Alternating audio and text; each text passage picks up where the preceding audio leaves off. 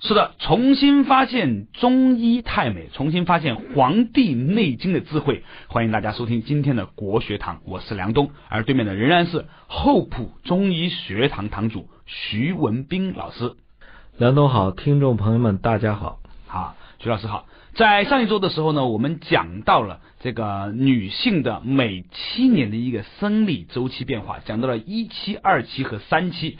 第一个七岁的时候呢，女生到七岁是虚岁哦，嗯，包括了你在肚子里的这个大半年的话呢，基本上是六岁多啊。那肾气就盛了，齿更发长，就是说，呃，这个小呃小女生呢，牙齿就换了，然后呢，头发呢由黄毛丫头变成了黑毛丫头。二七天癸至，人脉通，太冲脉盛，说的是呢，这个天癸呢，就是类似于像雌性激素这样东西呢，啊来了，然后呢，啊人脉也通了，太冲脉通了，所以呢，女生呢就能够在体育课的时候不用跑步了，叫月事以下啊，而且能生小朋友了。这十三岁半，这个十岁呢，虚岁呢是十四岁，呃十岁呢十三岁半的时候差不多。三七就是呢二三七二十一岁的时候呢，肾气平均呐，就说本来可以生小朋友的这些这些这个肾气呢，哎可以不生，它去平均到身体的其他地方，令到我们真牙生，就是那个智齿长出来，而长级长级的意思说，就是一个女孩子高度、宽度、厚度啊都能够差不多了。所以呢，上一周的时候呢，我们和徐老师一起讲到了三期，三七二十一，不管三七二十一，我们现在要讲四七啊，四七呢，筋骨坚，发长急，身体盛壮，我没有念错吧？没错。OK，请徐老师讲讲什么叫做筋骨坚？这个我们讲二十一岁呢，他就不再长高了，嗯但是呢，到了他开始仍然肾肾他的肾精和肾气仍然在往高处走，嗯他这些呃能量呢，就不是去在增加高度，嗯而是在不断的充实你的内在的这些呃组织和器官，嗯表现出来就是什么筋骨状，嗯啊，筋骨状，筋是我们讲的是肌腱，就是附着在连接肌肉和骨头的那个筋儿啊。对，大家吃那个烧烤的吃那个吃烤那个牛筋，是吧？它表现出来的就是有力量、有弹性啊嗯，能够反复伸缩。嗯它表现出来病态，就是我们现在人很多出现什么一扭脖子咯楞咯楞啊，一身上有老老有那种条索状的东西，僵化了，哎，纤维化的东西。哎，我那部车啊，最近打方向盘的时候就咔咔咔咔响了。嗯，那肯定是筋筋问题。嗯 筋骨盛，那个肾呢，我们讲它是主骨生髓，嗯这时候的人的呃骨骼发育也非常好啊，嗯没有什么这种现代人讲的什么钙的流失，它表现出来骨头呢，一个是坚硬，另外它也有韧性啊，而不是脆的，啊，这叫筋骨是不是在厕所里面滑倒一下啊就完蛋了，哎，这叫筋骨盛。嗯呃，另外呢，他的头发呢，如果古代的人，中国人讲的是束发、蓄发，嗯啊、不是剃头的，为什么呢也不是讲。古人讲身体发肤受之父母，不可轻弃，不要轻易毁伤。但是我们以前呢，这个有一个有个观念啊，就是一个人头发如果留得太长的话呢，这个耗脑油，耗脑油。会不会是这样呢？呃，是这样啊，我们讲的就是我们要有一个健全的身体。嗯所谓全呢，就是说自然赋予你的所有的长的这些东西，它都有用，嗯啊，而不是像现在我们认识不到它的用，然后就干一些蠢事儿啊，一生下来阑尾就给切了，什么这个扁桃体就给拉了，嗯啊，一说胆发炎了、结石了就给胆囊给切啊了。切了，这个叫不全了，嗯啊，身不全了，身不全了，用一个字来表示就是什么呀？就是残哦，啊，身残志坚。身残志不坚啊，所以这叫残了。嗯这个头发呢，我们讲它叫头发是血之余，嗯发为血之余。嗯而血从哪儿生出来的呢？是由精化生的，嗯我们叫精血。嗯啊，所以一个人精血足的时候，才表现出来这人头发长得特别的浓、特别的密，而且会长得特别的长。嗯精血一不足呢，你看头发长得长得就开始分叉了。哦啊，枯黄焦萎，然后呢脱落变白，这就是一个人精血不足的表现。所以古代人相亲娶媳妇儿，你先得你看不着人里面，你看外边啊，一看梳着一条油光水滑的大辫子，嘿，这女人行。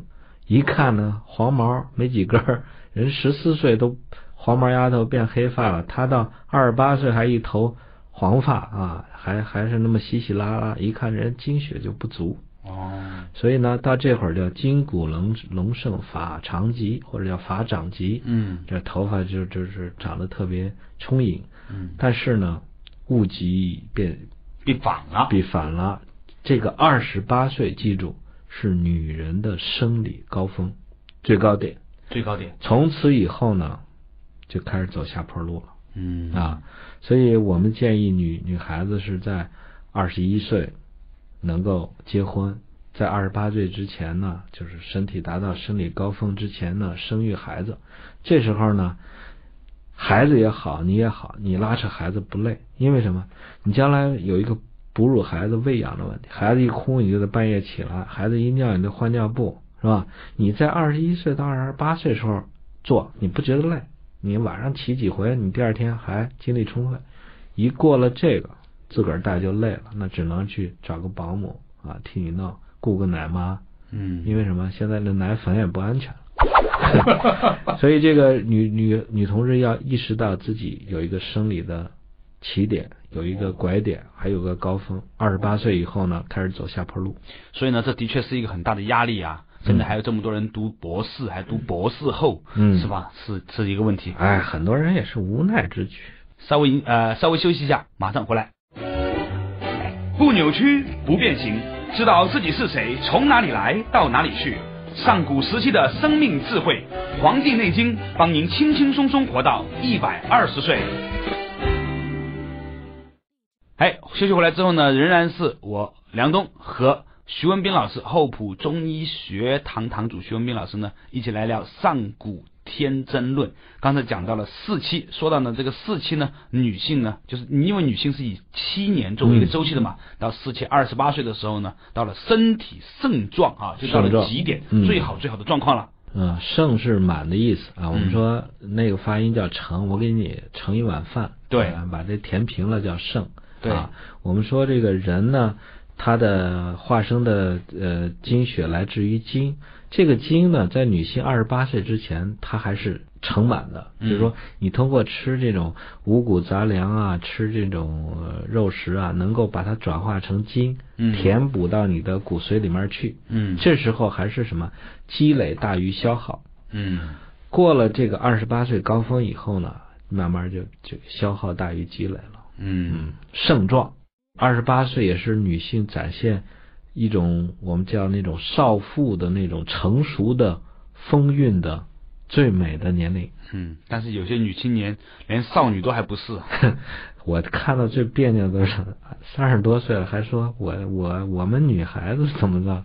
我们女生呢，台 因为台对台湾女生嘛，我们女生怎么怎么样给啊？我闹得一身鸡皮疙瘩。嗯，身体盛壮哈。到了五七，阳明脉衰，面始焦，发始堕，堕落的堕对是吧？啊，没错了。就阳明脉就开始衰了。嗯然后呢，脸什么叫面始焦啊？面开始，始是开始的始。啊对，面面开始，他是这样，五七呢是三十五岁，嗯我说了，从二十八岁呢就开始走下坡路了。嗯到了三十五岁，有个明显的外在表现就是什么？面始焦，就是人的颜面开始变得黑了。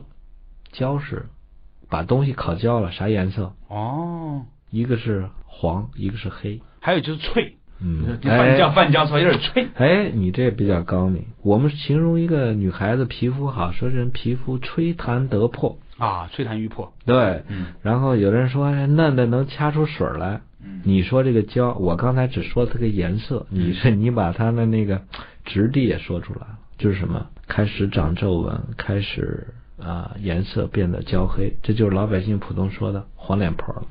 哦呦，由这个 美女、美少女到美妇人，最后变成开始出现黄脸婆。我解释一下她的生理原因啊。嗯它《黄帝内经》可贵之处呢，它不是罗列症状和病态表现，而是告诉你为什么。嗯它前面一句话叫什么？阳明脉衰。嗯，阳明脉是在哪条？对，，请问什么叫阳明脉？我刚才讲了，促进人的生殖功能的主要是奇经八脉。对啊，一个是天癸，是物质啊，太冲脉要盛，任脉要通，这是奇经八脉。嗯但是呢，这个阳明脉不属于七经八脉，阳明脉是十二正经，嗯它属于我们的腑。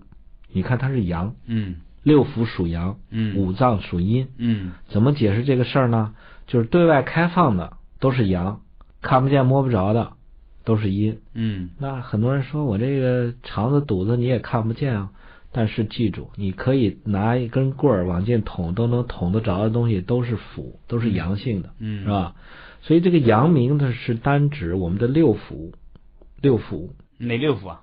我们讲的六腑是什么呢？胃、肠、小肠、大肠、三焦、胆、啊、膀胱。嗯这个阳明是指两个腑，一个是胃，嗯叫足阳明胃，嗯还有一个叫手阳明是大肠嗯啊。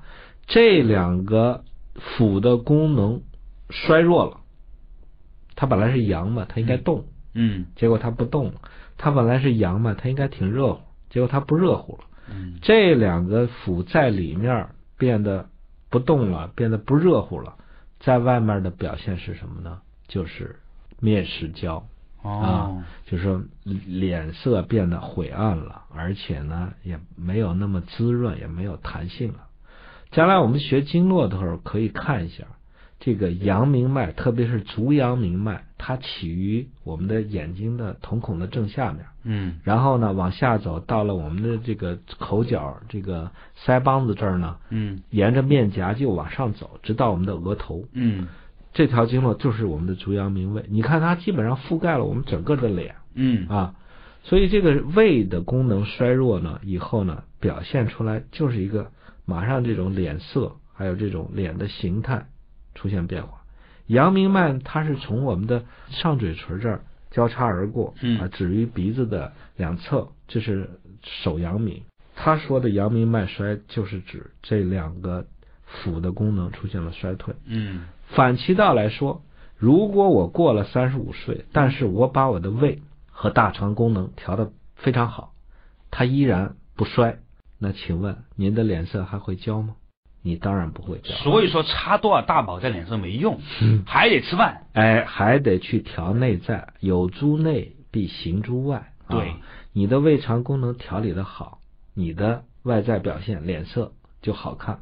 但这种好看呢，因为它不是奇经八脉，它表现出来不是那种性感的好看，而是一种健康的，就是生理功能好的一种好看。嗯。所以我我看很多人就开始一说这个脸上长长斑了啊，很多人生育以后脸上长蝴蝶斑，嗯。还有人什么这个早上起来这个黑眼圈，还有人呢下下眼睑一起来是肿的，嗯。还有人呢就长那种刀疤脸，什么叫刀疤脸？刀疤脸就是这个鼻子两边这个沟啊特别深，啊？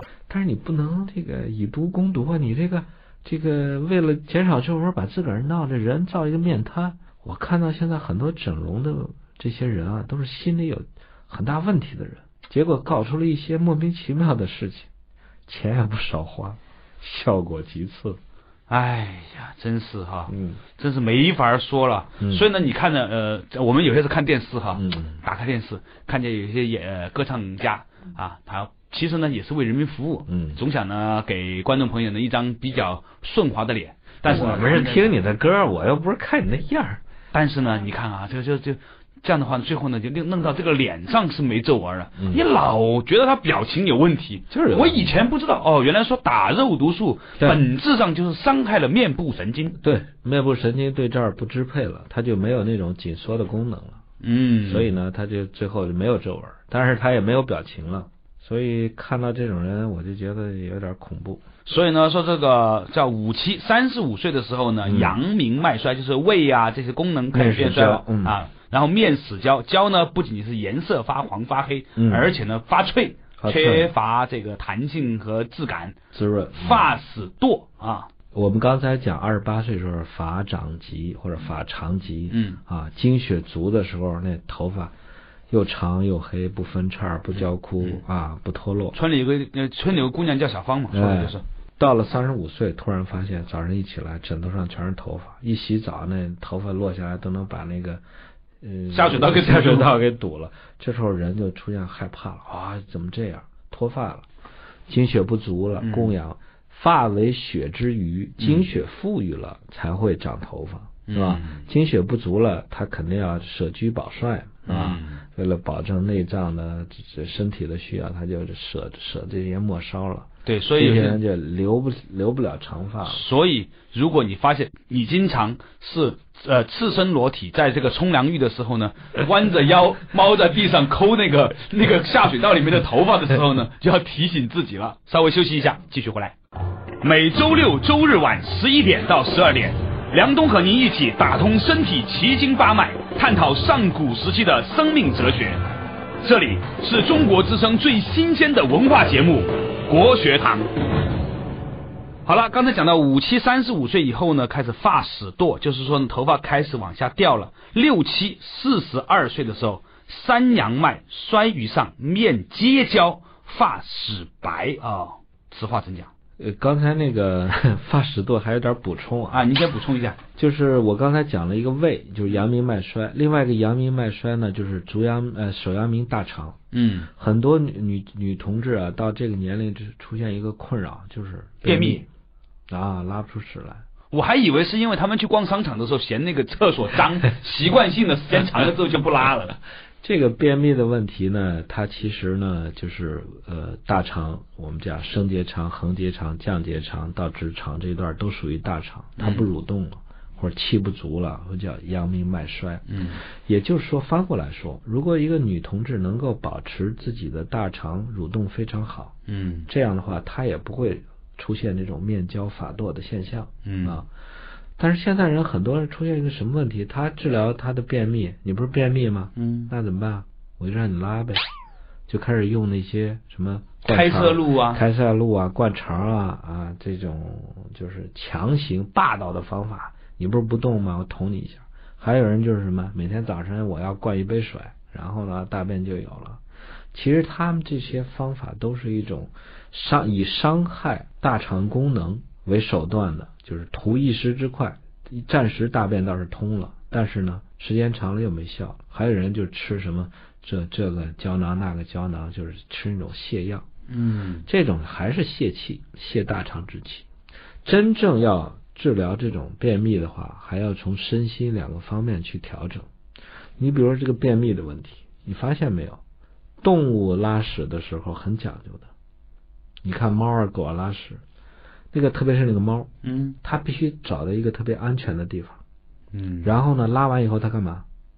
把埋起来。盖盖起来。哎，为什么呢？这就是一个什么？一种安全感，就是说动物在寻找一个有安全感的地方，它才去拉屎。然后拉完屎以后，它怕这种气味吸引它的敌人来伤害它，所以它要掩埋。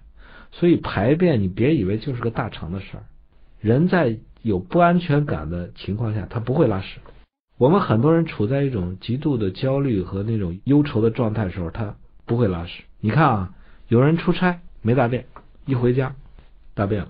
哎，我后来的确发现呢，有些朋友要回家的路上，在摁电梯的时候就叮咚叮咚，啊哇，就受不了了。对，这这其实是个心理问题，对对内心不安全。啊、，对，所以呢，你要解决他阳明脉衰的时候呢，你要解解决他的内心的问题。我们中医讲火克金，嗯心是火，嗯，金是什么呀？金是肺，肺和大肠对，啊。所以当一个人我说了忧虑、焦虑、紧张、不安的那种状态下，他下一个影响的就是肺和大肠。嗯啊，所以这些问题呢，都要从身心两方面去调整。调整完了以后，一个忧虑紧张的人的面孔也不会好看啊。那个焦不是火吗？嗯啊，也是外在的一个表现。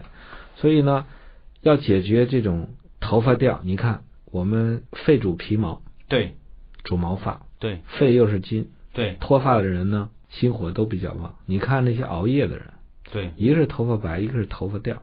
对，啊，就是心，我们说这聪明脑袋不长毛啊，老用心思，心火太旺的人也脱头发。嗯所以呢，这个当女性到了三十五岁出现黄脸婆的现象的时候，黄脸婆为什么说黄脸婆？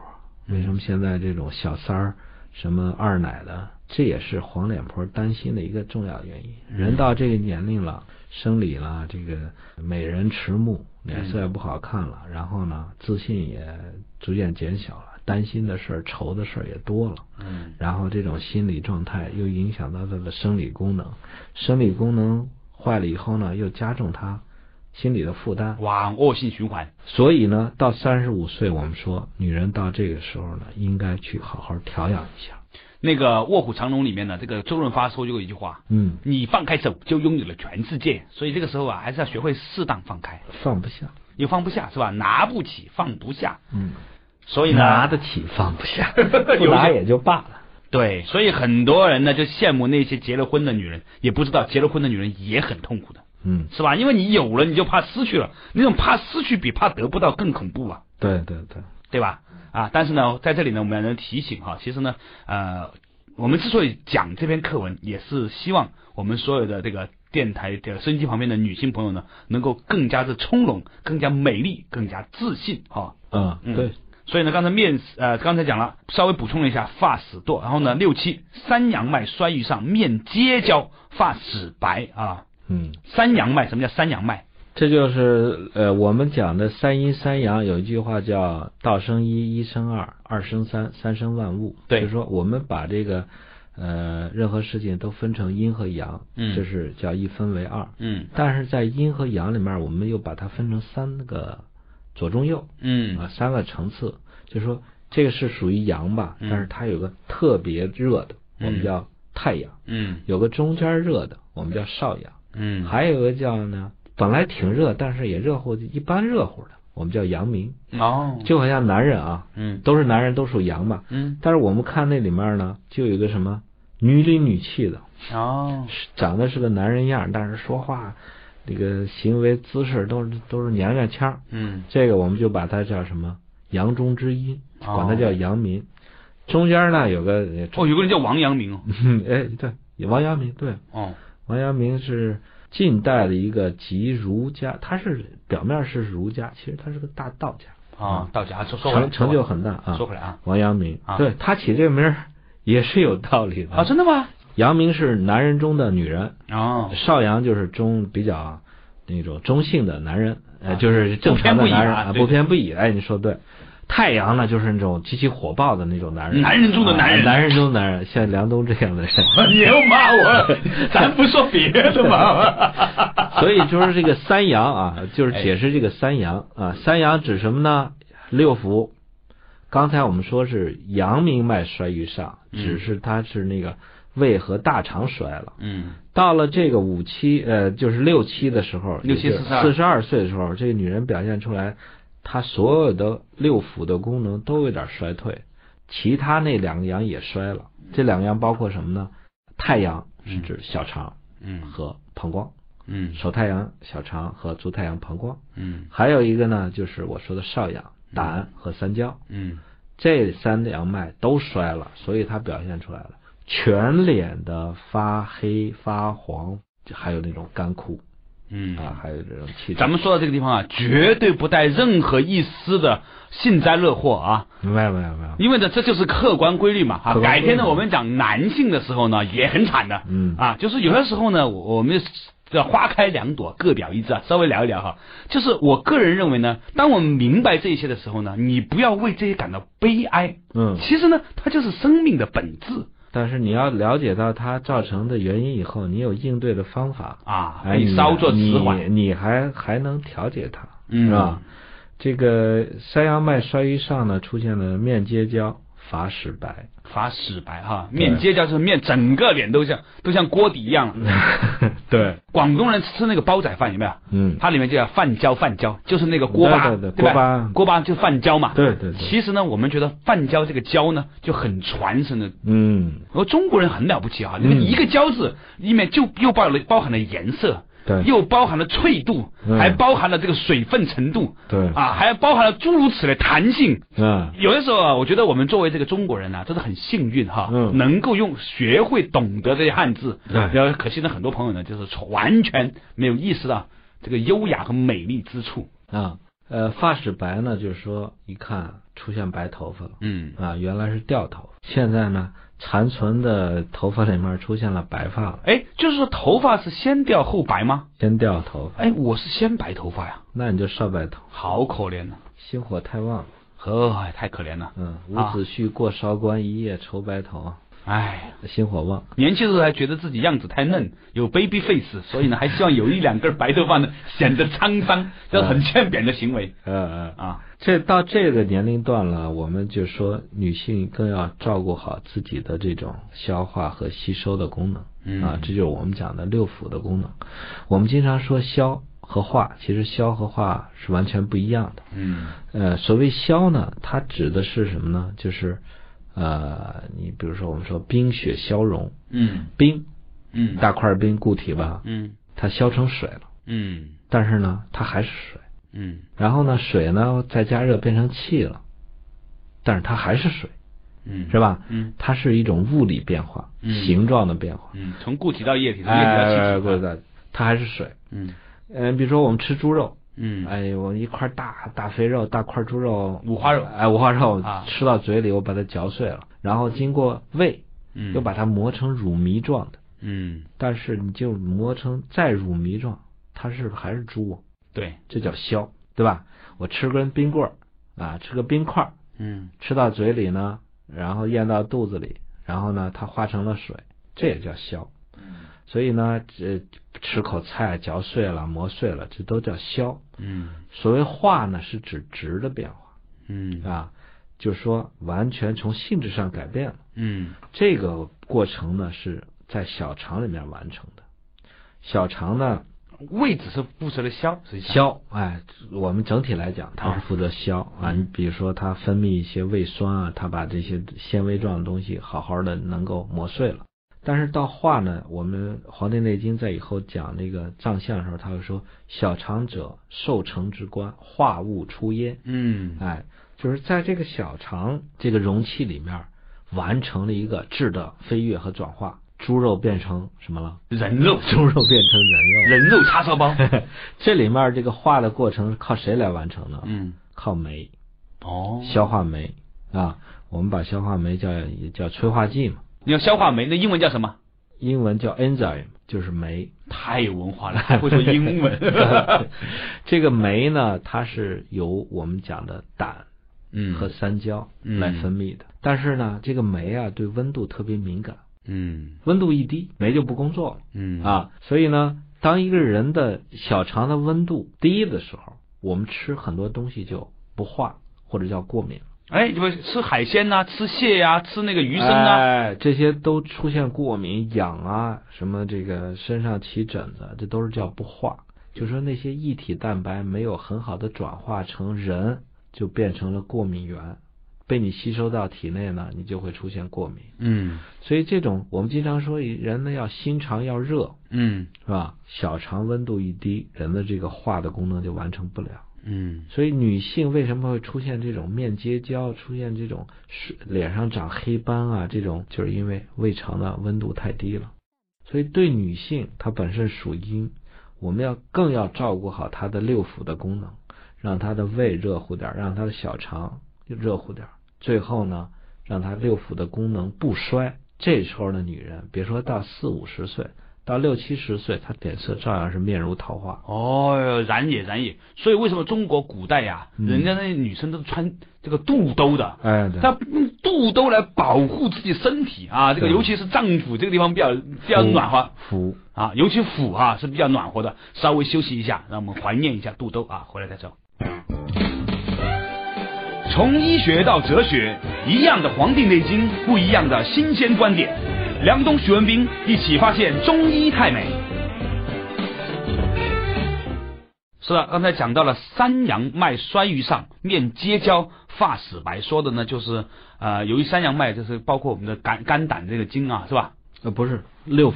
啊，六腑的这个脉啊，具体这三阳，我大家只讲一下，就是胃、嗯，呃胆、三焦胃、胆、三焦、啊、小肠啊、膀胱，膀胱啊，还有大肠。对对，讲到的这些都是女青年呐、就是说有些时候呢，脸上光没有光泽，不漂亮了，不要只是往脸上抹东西、填东西、敷东西，更重要的是要调节自我肠胃。对这个女性的保养来讲呢，尤其要注意什么饮食的这种温度和性质，啊，很多女青年喜欢吃冷饮，其实非常危险。而且吃冷饮都我见过的啊，不要命的，就是看一个韩剧，然后边儿放一桶，那那真是叫桶啊，嗯。一桶冰激凌，就在那儿吃，吃完了韩剧还没看完，那一桶冰激凌再吃一个西瓜，我治的其中有个特有名的一个呃我的一个病人啊，他说他病了以后怎么落下的病，他从那个上海那外滩啊。大概有十多里地吧，啊。他这个一路上都是在吃冰激凌，就吃了一路就那么冰。他为什么女孩子爱吃冰啊？嗯其实呢，就是说当一个人的胃消化不好的时候，他就胃比如说停这儿不蠕动了，嗯嗯吃的东西不往下走，这时候出现什么问题呢？就是上面他觉得热燥，可是呢，你摸他胃以下都是冰凉。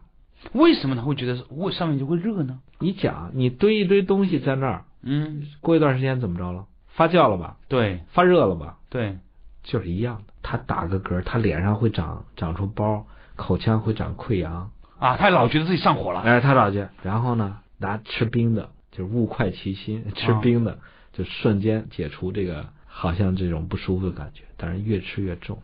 所以很多女青年脸上长暗疮啊，经常长各种斑呢，她们老以为上火，老想吃西瓜来弥补，我觉得这是越吃越越吃越反对啊。往往这种长暗疮的人，他脸上长暗疮吧，手脚是冰凉的，嗯他就不关心他这个手脚冰凉，他就关心他脸上长了个包，然后拿那双冰凉的手去挤脸上的包，这倒是阴阳平衡。所以女女性的朋友呢，一定要注注意这种饮食的这种温度。还有呢，就是它本性，它尽管是温的，但它本性是凉的东西。比如什么东西是那种？比如说牛奶嗯啊，我们说牛奶，牛奶我告诉大家，牛奶是给孩子喝的。从道法自然的角度啊，嗯你看哪个动物长大了还还回去跑回去喝他妈的奶？只有人这么干嗯啊！人妈没奶了还要喝牛的奶，是吧？嗯因为什么？孩子是是什么？纯阳之体，生长发育极其快。这个牛奶是特别阴寒的东西，正好这个纯阳之体碰上这种纯阴的东西一结合，正好。我有两个问题，徐老师。嗯你说第一，你说这个奶不就是血的一部分吗？对不对？对。那血本来应该是热的，我为什么奶又是阴寒的呢？我跟你讲啊，你咱们都吃过火锅，嗯涮过鸭血，对还吃过血豆腐。对，毛血旺对你吃完那个，你拉拉屎什么颜色？没认真看过，因为还吃别的，我还吃毛肚什么的，混在一起了啊？黑的。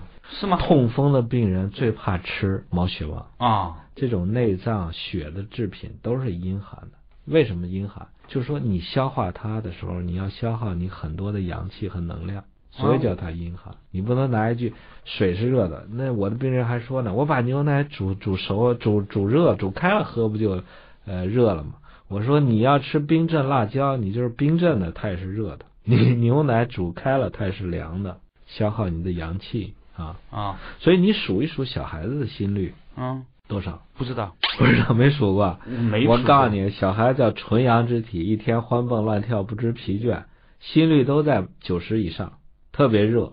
你再数数老年人的心率，也没数过 没听说过要加什么起搏器吗？哦啊，为什么心动过缓，阳气不足了？哦，你拿这种阳气不足的能力去喝那种极其阴寒的东西，所以很多老年人喝牛奶其实真的是很不对的哦，商业阴谋。绝对是商业阴谋。对，是是我在在美国待的时候，那种杂志的封面都是电影明星嘛，嗯喝完一杯牛奶，这儿留个也唇嘴唇边留个白印儿，啊，好像啊好像很好看喝完看的，这就是说，Do you milk？你喝你喝牛奶了吗？对它是一种牛奶协会背后这种产业的推广。其实美国人得那种肥胖症、高血脂、糖尿病，全是跟喝过度喝牛奶有关。哎，那我就想问呢，嗯总体上来说，你看这个欧洲人的这个人家的这个平均寿命也挺高的嗯啊，人家也喝牛奶，而且人家从小就喝，喝到老死都为家一直在喝。那为什么美国人、这欧洲人、外国人就还不错呢？我告诉你，他喝不了牛奶，人都死了，都淘汰掉了，留下的都是能耐受的。你你别拿欧洲人说，你就拿日本人说，嗯，日本人东方民民族吧，对呀、以前也不喝奶，他后来人家长高了，二战以后，日本人开始喝牛奶，是吧？对呀长高了，体质，嗯日本人推行什么每人一杯奶什么这个，而且你生完孩子以后，政府免费嗯，补贴给你喝牛奶，对呀、是吧？长高了嘛。但是你到日本看看，日本人几乎百分之九十五的人都是什么病？花粉症、过敏。你到春天一看到日本一看，每个人都戴小口罩，嗯，全是花粉过敏。另外，花粉症和那个有什么关系呢？当然有关系了。你知道过敏很多都是一个是花粉过敏，一个是吃的东西过敏，嗯都是一体蛋白，你受不了。嗯还有一个问题，就是我刚才说的这种抑郁自杀的问题，日本人最高。嗯阴寒的东西化不了，最后集结成一种负面的能量，积聚到内心，就是心寒齿冷，就是觉得活得没意思，就是要死。所以说你要喝牛奶，呃，拉出去吐出去，这还算好，就怕什么，越喝越胖，越喝越阴寒的东西越多啊，这就是我我们讲吃的东西太寒了。嗯，牛奶你可以拿它去洗脸、去泡澡，但是你喝进去以后消化不了的话，那就是治病的。还有一个网友给我留言说啊，孙思邈不是说提倡这牛乳吗？嗯有营养。我告诉你，那个年代谁能喝上牛奶？大富大贵的人，对，那就是给穷人平常不喝奶的人得病了，喝点牛奶当药用，那有滋补的功效。嗯我们专门有个五汁饮，就是人在大病一场失去了很多体液以后，我们配上五种这种，比如说甘蔗汁啊、牛奶啊、荸荠汁啊这些，就是好被人吸收的这这种呃植物的或者是动物的这种液体来喝，这是当治病用的。特殊情况你刚才说的那个鼻涕是什么东西？马蹄啊，马蹄啊，不是鼻涕啊。对对对对对，我特别要强调一下啊，绝对，因为有很多人呢，不以前那个说说那些有一些人治病的时候还喝一包这个小孩子的尿吗？所以我以为你们中医有些时候加加点鼻涕在里面。哎，童子便是药，是，啊，我们叫回龙汤，是嗯，对治疗淤血效果特别好。所以这个牛乳的问题，一定是它是临时暂时当药来喝的，绝对不是每天当水来喝的啊。牛奶喝多了得病的人真是不在少数。如果非要没办法要喝牛奶了，有什么办法？加中药加点什么东西？啊，很多人对这牛奶过敏，对啊，现在医学说乳糖不耐受，喝完牛奶就是肚子胀啊、打嗝啊、放屁、拉肚子，怎么办呢？就把牛奶的阴寒给它化一下。我们嗯在牛奶里面加点一种热性的中药，你可以加点干姜，嗯你可以加肉桂，嗯也可以加碧柏。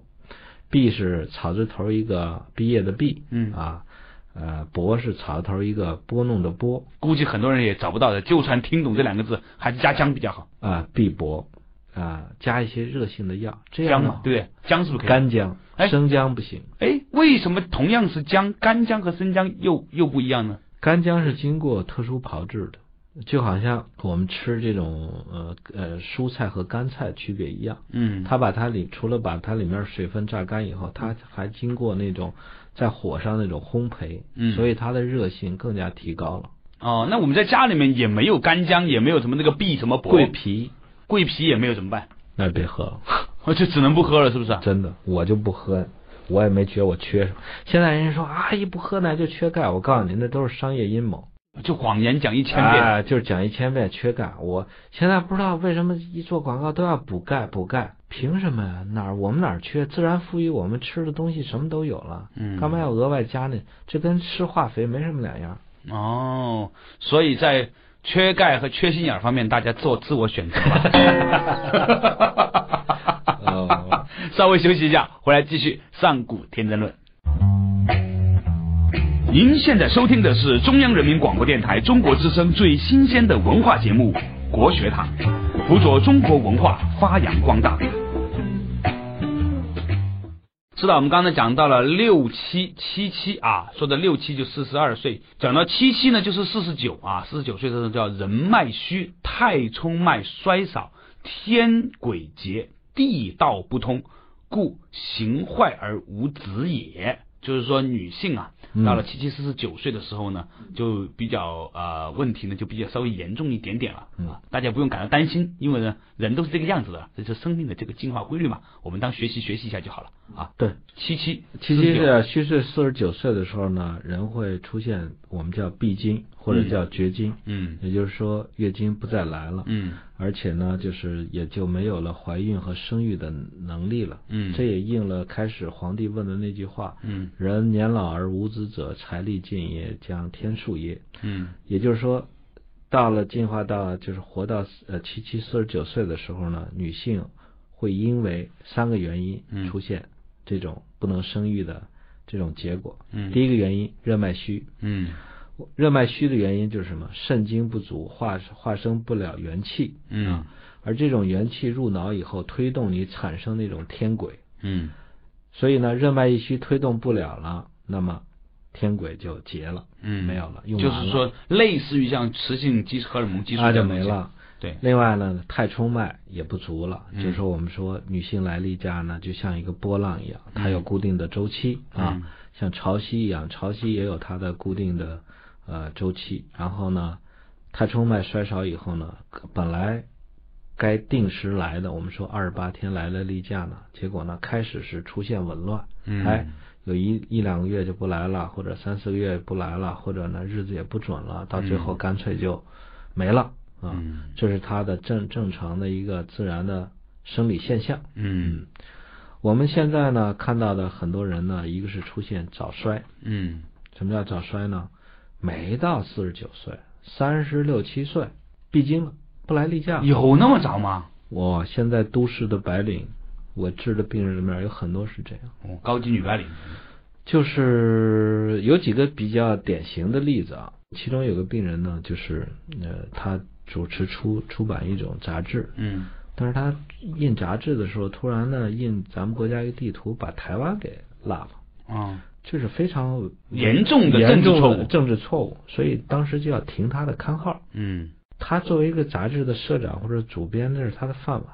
从经济上、这个心理上、这个整个人生上，等于是他才那会儿才三十三十五六岁嘛，啊等于是个挺挺大的一件事儿。经过了一一番运作，最后就是检讨啊，或者怎其他，最后还是把这个刊物没停啊，继续就做了。但是呢，他从那件事儿不来例假了。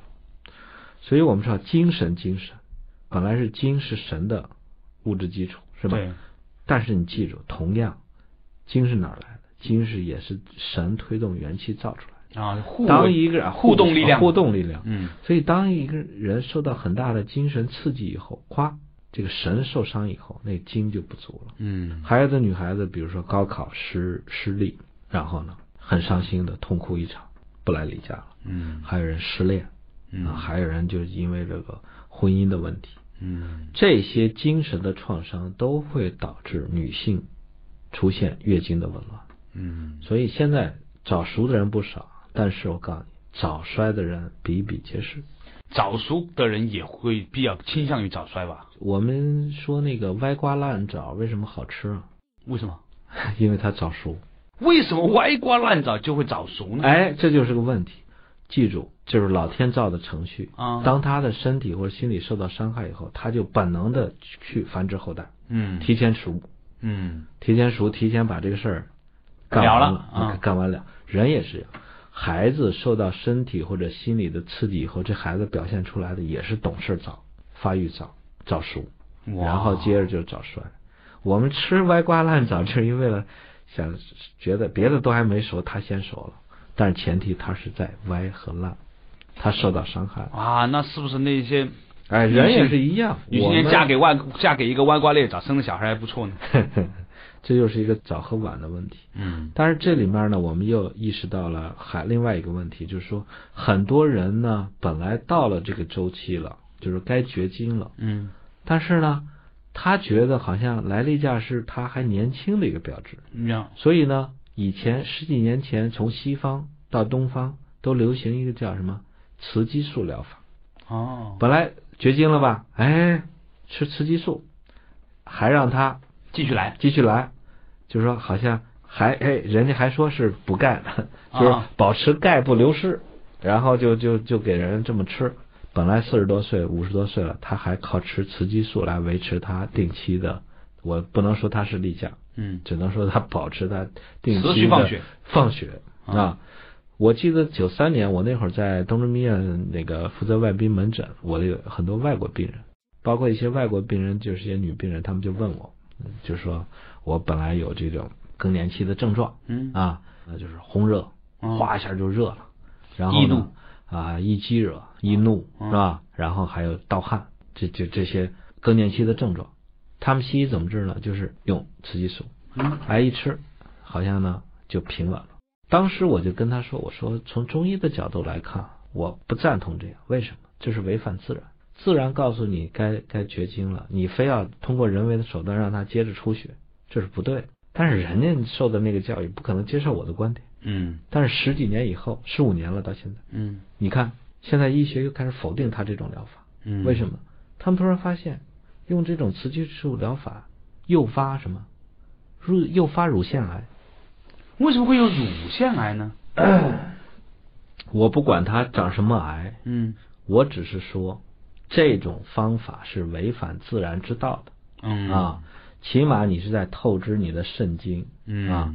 这种雌激素对乳腺癌的这种刺激诱发作用，现在医学已经证明了。所以很多人乳腺癌以后呢，得已经得了乳腺癌的人，防止乳腺癌再复发、再再转移，就是用什么药？嗯用抑制雌激素的药，嗯，就让他不来例假了啊。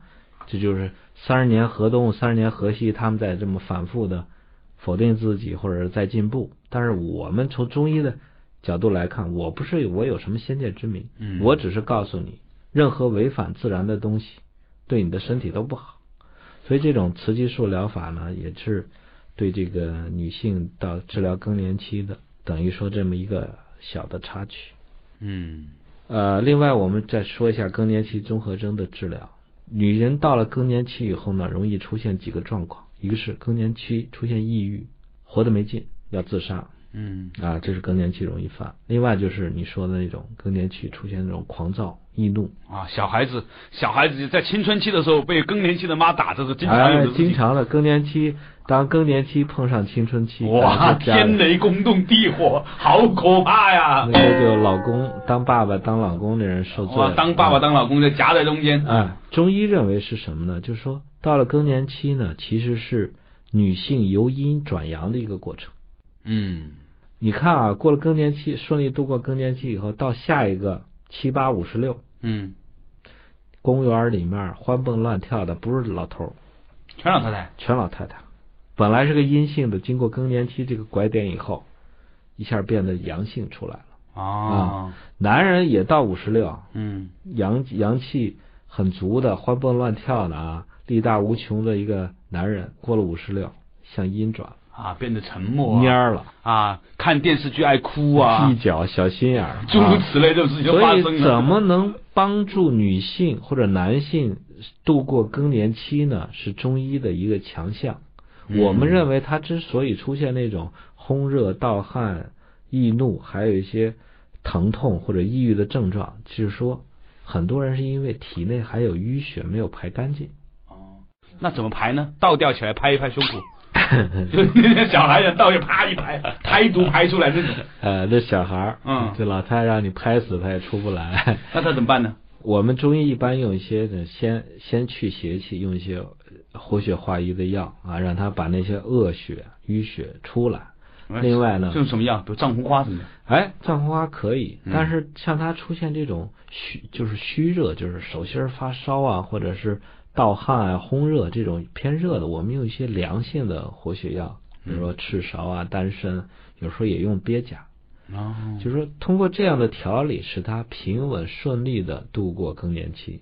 嗯还有人更年期表现就是睡不着觉啊嗯，折腾来折腾去，所以呢，这时候呢，他尽管是一个人显著变化的这么个阶段，但是呢，如果你很健康平稳的度过它，女人等于什么？活出来了，她摆脱了老天赋予她的怀孕、生子、抚养、哺乳的这么个沉重的负担，开始什么、为自己活了。所以对，很多人，她女性她做妈妈、做这做妻子的任务到此，那是不是到这个时候，这个女性迎来的第三次的离婚高潮？离婚高潮也好，或者是不离婚高潮，但是女性到这会儿是一个觉悟的高潮，嗯。为自己活着了。嗯，而且呢，女人的寿命比男人都长。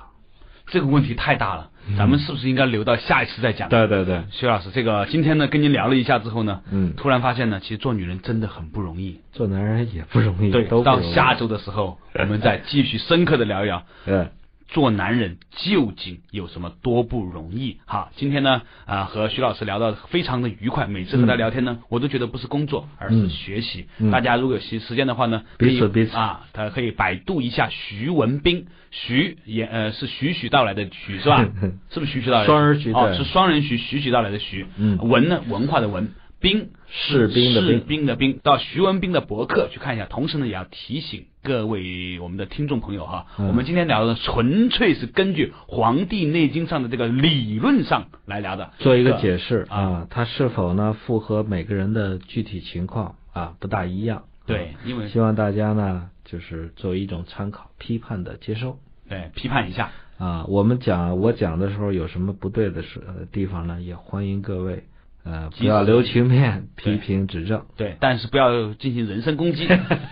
再激烈的学术探讨也是高尚的，再温和的人身攻击也是卑劣的。好了，感谢大家收听今天国学堂之重新发现中医太美之《黄帝内经》之上古先真论之女性的生七理呃期啊生理周期啊。好，感谢徐老师，感谢听众朋友，谢谢大家，再见。啊，Good night。